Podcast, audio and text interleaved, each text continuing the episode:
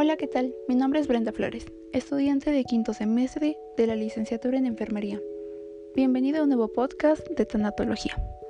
El día de hoy hablaremos acerca de las manifestaciones del dolor después de una pérdida.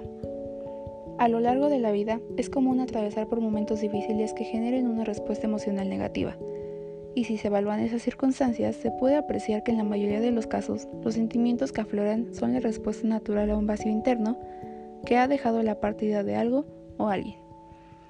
Por tanto, el duelo es el tiempo mediante el cual un individuo atraviesa un conjunto de procesos psicológicos que inician por la pérdida de algo valioso y finalizan con la adaptación a la nueva realidad.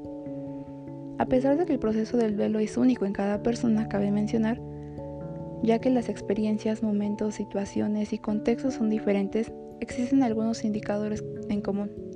Las características del duelo se distribuyen en cuatro dimensiones, dependiendo del ámbito de afectación, las cuales pueden ubicarse en forma de pirámide, citando las emociones como base y el resto como consecuencia de ellas.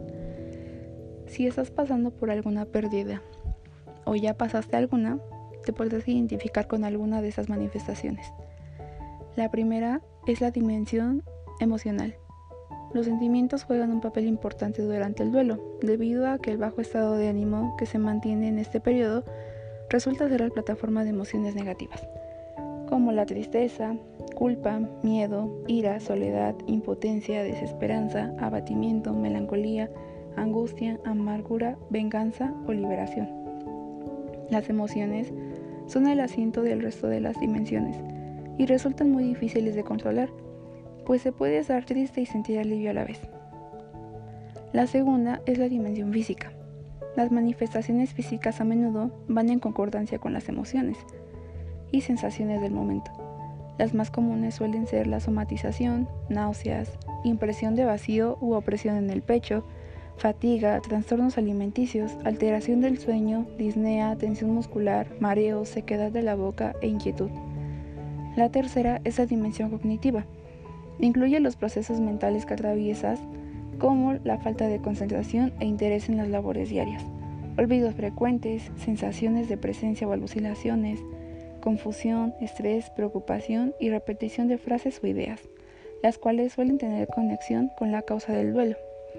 La cuarta es la dimensión conductual. El comportamiento de las personas suele cambiar durante este proceso. Entre las conductas se adoptan el aislamiento social, hiperactividad o inactividad, llanto, uso de drogas o aumento en el consumo de alcohol, tabaco y fármacos antidepresivos. Dentro de esta dimensión también pueden encontrarse cambios de patrón en cuanto a la actitud frente a creencias religiosas y espirituales. La mejor forma de que puedas sobrellevar este proceso es dejar que cada etapa fluya. Es necesario que liberes todos tus sentimientos para poder empezar nuevamente. Y qué mejor con la compañía de quienes quieren ayudarte a que el dolor sea menos intenso, compartiendo y escuchando cada vez que lo necesites. Trata de cumplir con las responsabilidades, retoma poco a poco tu rutina laboral, tareas cotidianas dentro de tu hogar, haz tus actividades favoritas, sal con tus amigos, come tus comidas favoritas, duerme tus 8 horas de vidas. Esto puede ayudar a dispersar tu mente y mantener tu cuerpo relajado. Conserva pensamientos positivos, es de vital importancia. Aunque parezca imposible en estos momentos, sí se puede. Lo más recomendable es descubrir el valor de las cosas que aún tienes contigo y guardar la esperanza de que el vacío que hoy sientes algún día desaparecerá. No te alejes de tu núcleo familiar. Toma decisiones con la cabeza fría e intenta no hacerlo durante este proceso, ya que puedes arrepentirte después. Y recuerda, cuanto más oscura es la noche, más brillantes son las estrellas.